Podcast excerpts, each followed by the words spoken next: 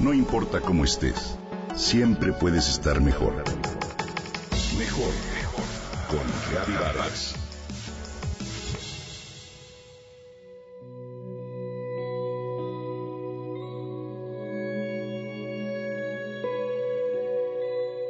Ayudaba en las brigadas de voluntarios del pasado sismo del 19 de septiembre, cuando de pronto, en un momento específico que por primera vez experimenté, los rescatistas alzaron la mano en puño para indicar silencio total. La ciudad de pronto cayó. La planta de luz, los coches que pasaban alrededor, la gente que me rodeaba permaneció en absoluto mutismo.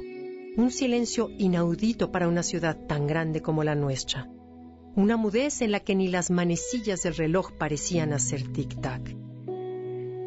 Un silencio que parecía una pausa, un remanso de paz, una esperanza, un poco de fe por la vida. Entonces comprendí realmente la importancia del silencio en nuestra vida, me comenta una amiga. Sócrates, filósofo griego, decía que la elocuencia es, la mayor parte de las veces, una forma de exaltar falsamente lo pequeño y disminuir lo que es grande. Nuestras palabras tienen el poder para construir o destruir.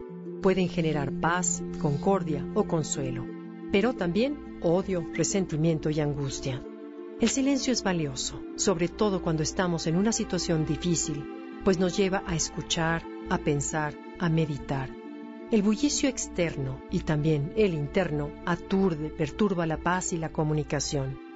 Hoy, en una sociedad tan pujante, nos hemos olvidado de la posibilidad del silencio, de poder estar tranquilos a solas y con la mente despejada. A veces simplemente no dejamos de hablar, de poner al ego ante todo. No escuchamos ni a nosotros mismos ni a los que nos rodean, no ponemos atención. Cuando estamos enojados incluso, no aprendemos a callar y vociferamos cosas que en realidad no sentimos y lastimamos de esta forma a quienes nos rodean. Por eso hoy te comparto algunos tips, algunos consejos para guardar silencio y escuchar. Piensa antes de hablar. Las mamás lo decían muy claro en una frase. Conecta tu lengua al cerebro antes de hablar. Si lo que vas a decir ayuda o si no.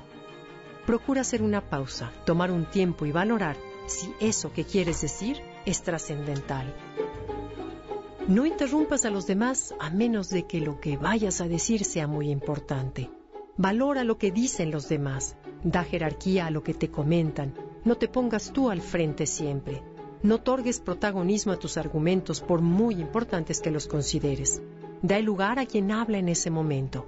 Aprender a escuchar a los demás es importante. Haz contacto visual con quien hablas, no te distraigas y centra tu atención en lo que te dice.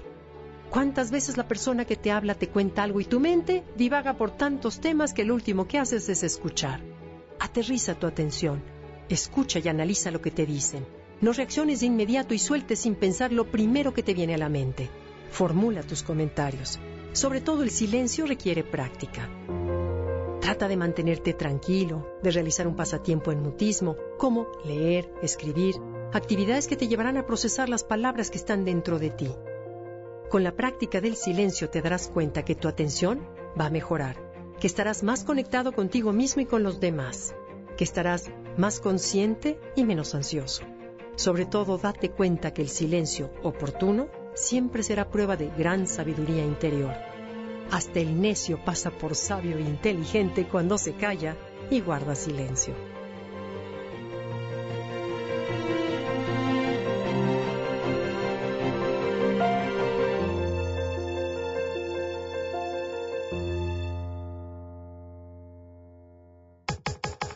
Comenta y comparte a través de Twitter. Gaby-Vargas. No importa cómo estés, siempre puedes estar mejor. Mejor, mejor. Con Gaby Vargas.